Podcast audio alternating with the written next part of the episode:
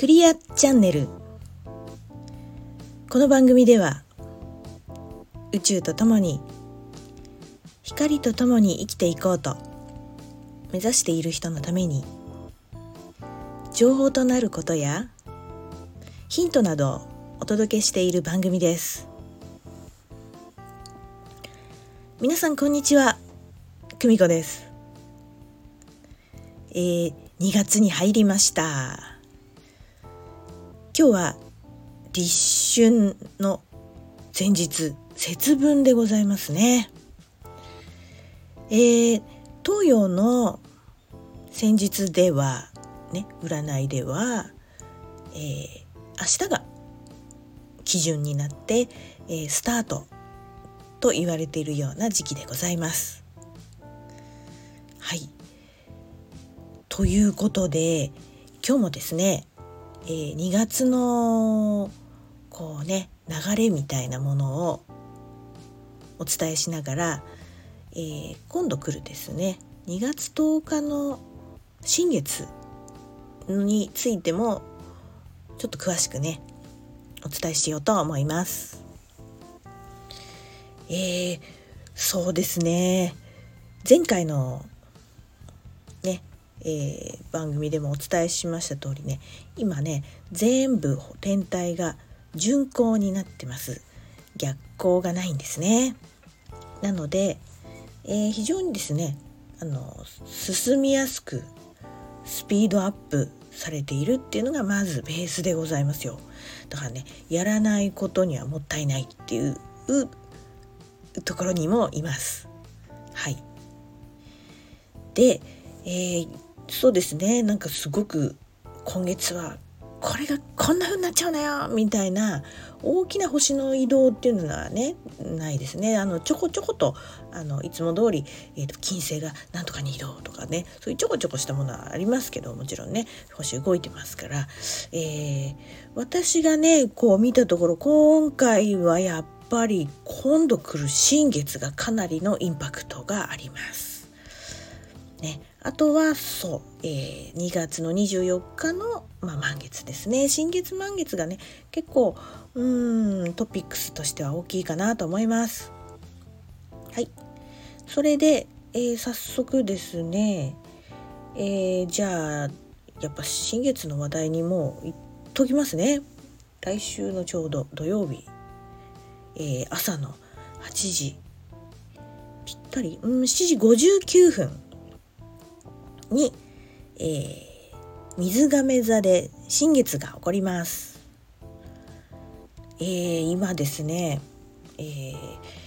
水亀座の季節ですよね。今ね太陽が。今お誕生日迎えてる人が続々といると思います、えー、真ん中ぐらいにもなってますからね。水亀座のパワーがとっても高まっている時です。で冥王星がねあの一番遠くにいるあの一番なんかこうね 後ろに構えてる冥王星が今水亀座に入っていますのでとにかくこの方がですね、えー、とってもよく影響をそれぞれの天体のね星々に与えています。ね、で、えー、今回はですねその新月のテーマはね本当に新しい自分にね着替えていくよっていう新月でございます。もうねあの風の時代の真髄でございますよ。水亀座っていうこともあって本当その真髄でね本当に予行練習が始まってます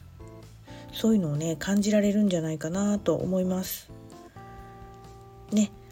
で、えー、すごくねそこのうーん新しい自分ってまた何よって思うと思いますが本当にね自分の基準で決めていくっていうこれが大きなテーマです。ね、で不要なものとはもう決別。ね、ものもそうですし人間関係もそうでしょう。ね、もう何て言うのかな目に見えることっていうよりも割と心の深いところ、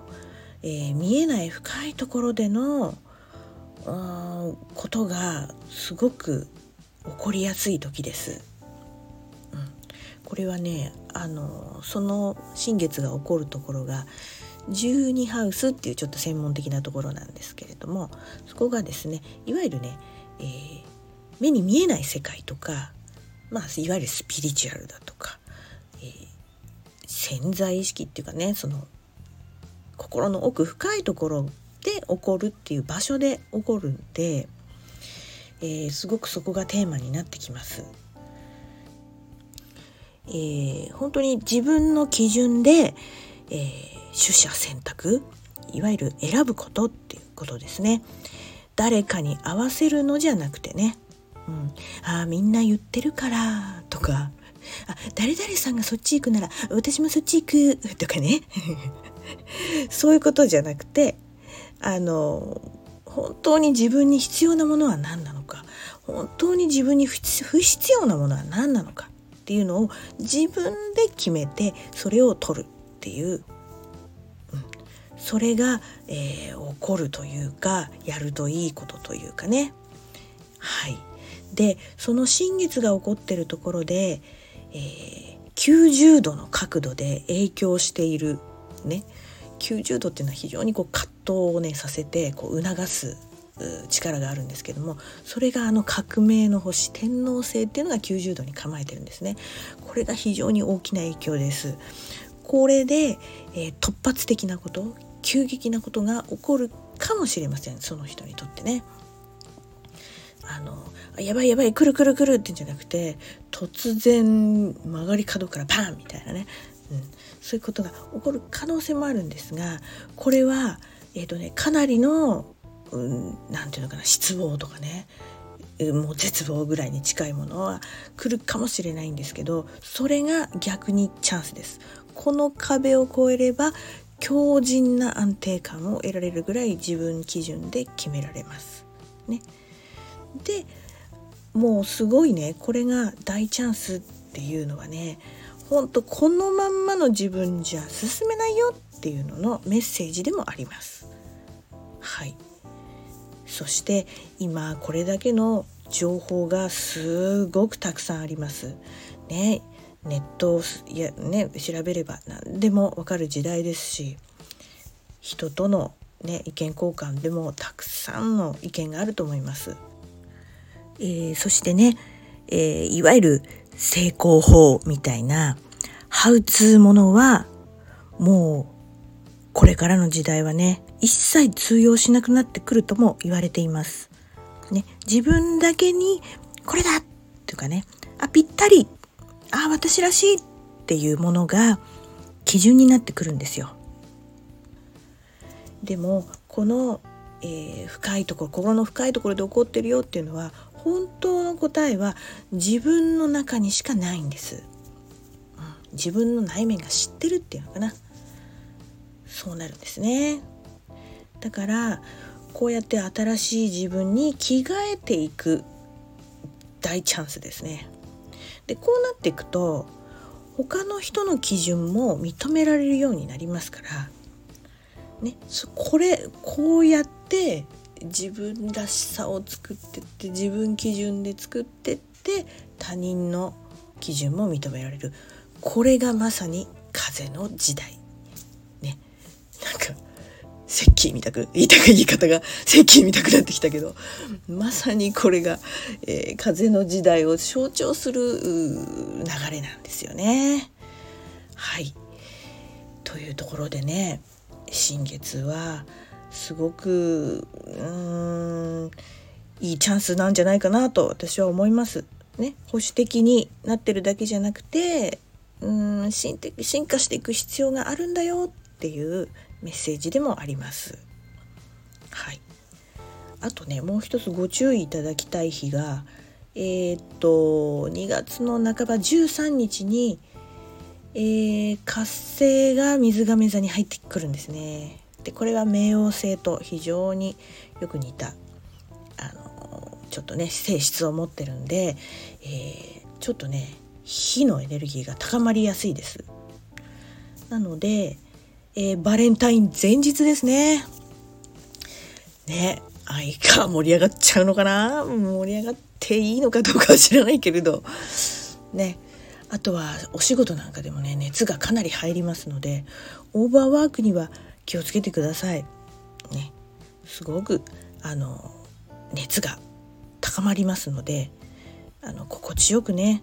えー、ちょっとクールダウンさせながら、うん、あのやっていくといいんじゃないかなっていうのが一つあります。はい、あとは、うん、2月の24日に乙女座で未来あの満月なんですけどねこれはもう未来意識っていうのがまあちょっとテーマになってくるので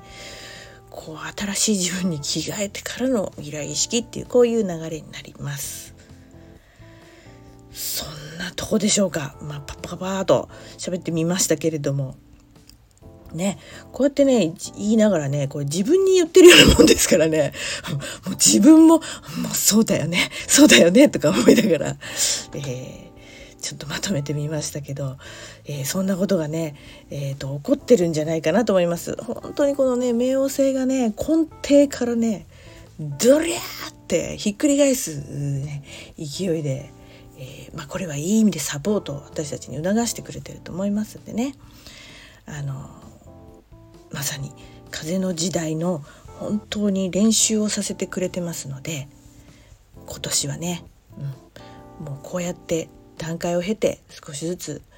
えー、それそこにね慣れていく価値観を持っていくっていうのがすごく大事だと思います。はいまたねそのうん注意注意点字っていうんじゃないななんかヒントとかねまたなんか情報が出たらえ私のね自分の学びの中でもそういうのが出てきたら、えお伝えしようと思います。では今日はこのくらいにしておきます。次回をお楽しみに。さよなら。バイバイ。